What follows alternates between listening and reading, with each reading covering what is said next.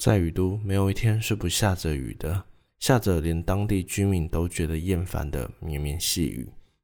雨的颜色就和街道上的景色一样肮脏晦暗。在这个资源比较匮乏的边陲地带里头，淋着和工厂废烟结合而落下的灰雨，是在这里的居民或在这里工作的人的日常。对于庞福夫人而言，也是如此。但为了生计，他也不得不做出一些妥协，或者该说，其实他已经对生活做出最大的让步了。虽然他很怀念以前不愁吃穿的日子，住在大宅院里的生活。但那些终究是过去式啊，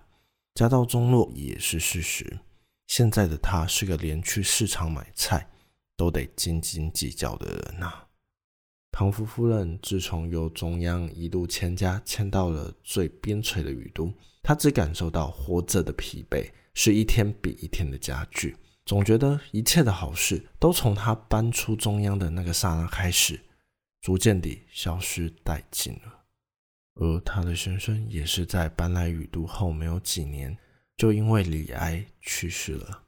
依照卫生单位的统计数据，新闻媒体报道指出，雨都是罹患各项癌症以及癌症致死率最高的地区。而雨都的地方政府又怎么会不想要替人民解决问题呢？同样的，生活在雨都里的居民又何尝不想要迁移至靠近中央的其他城市呢？问题就在于有太多太多的事情是他们无法解决以及无法面对的，就像是雨都里的灰黑细雨，永远都没有下完的一天。而在庞福夫人眼里，即便已经到了作为边陲的雨都里头，大家也只顾着吃饱饭就好的日子里，人们也依旧忘不了自己的劣根性。不断地划分出一个无形的阶级制度，这对于经历过无数个大风大浪的他来说，只觉得大家同样都是为了一顿温饱，五十步笑百步也不会让自己的生活品质变得比较优渥，那又何必为难彼此呢？但是大家依旧是把这个界限把持得很好。如果要说的话，生活在边陲的雨都人民，就像是这整座国的奴隶一样。那么，在雨都里最为卑微的存在，就是大维姆亚人了。而他们也是散布在雨都各处最为庞大的民族。大维摩亚人总像是犯罪的代名词一般，几乎所有的人看到他们的肤色和眼睛的同色，都抱持着厌恶的感受。而老赵正是大维摩亚人，也是与庞福夫人年纪相仿的邻居。他觉得老赵是个好人，偶尔会多煮一些面或者粥，问他有没有需要可以一起享用。完完全全不像是传闻中的那样，他们竟是一些帮派分子，只会在街上闹事，并且都会使用毒品或者进行毒品交易，还有一些有的没有的不法勾当。而老赵他就只是一个在雨都的某个工厂里工作的小职员而已，就和大多数的大维姆亚人一样。也和大部分的人一样平凡无奇，但是对于大维摩亚人来讲，新闻媒体的风向始终不站在他们那一边的，许多的报道都是对于他们的不利，尤其是最近的雨都相当之不平静。虽然以犯罪率来说，雨都本身的排名就是所有城市的第一名，但是近来频传的无差别杀人事件，也让整座雨都更加的不安。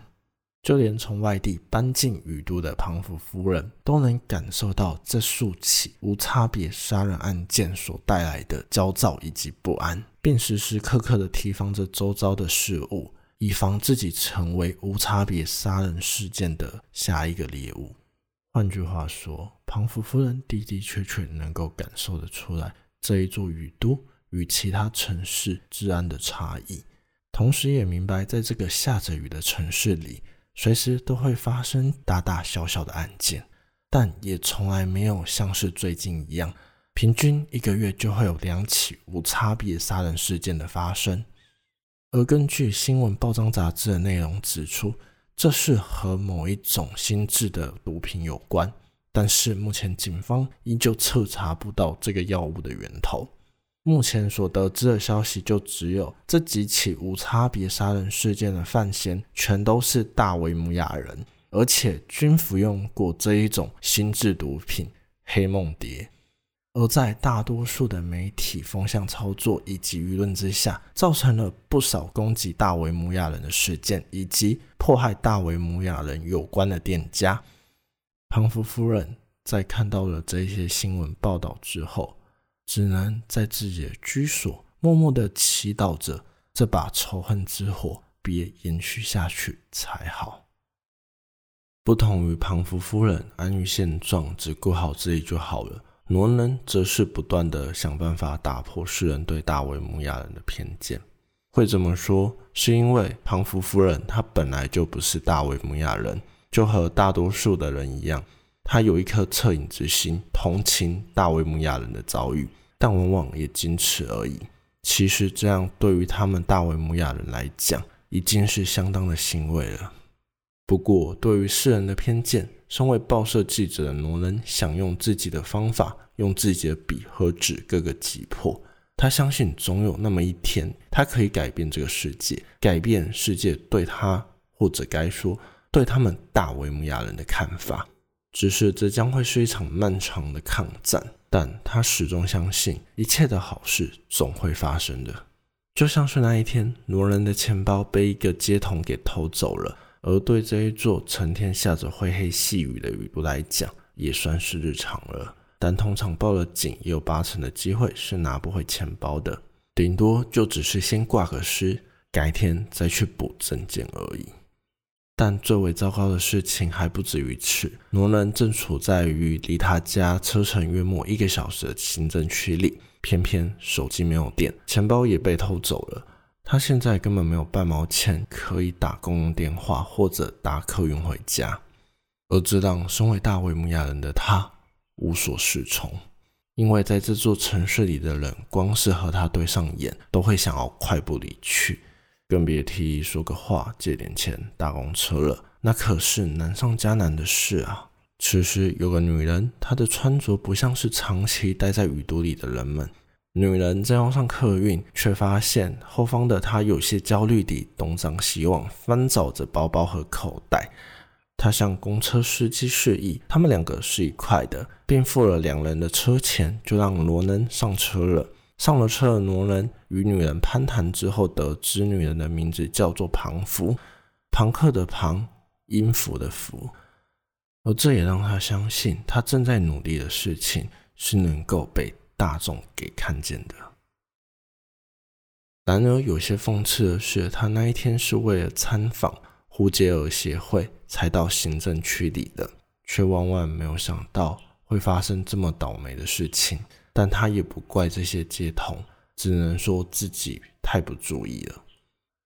而罗兰去参访的这一个护街儿协会，一听名字就知道，它是个为了守护街上流浪儿童的协会。而开创护街儿协会的人，名字叫做卓舒亚。卓舒亚是由约布斯老师的学生敏正所收养的女儿，而他们三者的共通点都是。大维姆亚族人也立志于提倡该族人权的平等，而卓舒亚身份有些特别。自他有印象以来，他都是在灰暗的小巷里，靠着几片瓦楞纸板当做床，还要小心翼翼地瞧好位置，以免雨都的黑雨从屋檐上流泻下来，弄湿他的纸床，以及提防他在睡梦中惊醒，成为一只落水狗。这样的他也不知道扒走了多少人的钱包，同时也不知道他的下一餐会在哪里，就更别说在雨都淋到雨，如果感冒的话，可是没钱看医生的。而在一次意外当中，他差一点成为了某人设集团的商品。那一个夜晚，在货柜里头听见很长一阵枪林弹雨的声响，甚至连货柜也被打穿了几个孔。幸好的是，没有人因此受伤或死亡。直到货柜再度被打开，一群全副武装的大叔对着他们说：“别害怕，我们是警察。”而他很幸运地被民政警官收养，也在他的关爱之下长大。并且给予他最好的支援，让他能够成就现在的一番事业。也是因此，当他开始关心这些与他有类似遭遇的街童时，才发现原来在雨都里有高达四成三的街童全都是大维姆亚人，而这么可观的数字，都是源自于一些错综复杂、根本难以一时半刻就可以解决的问题。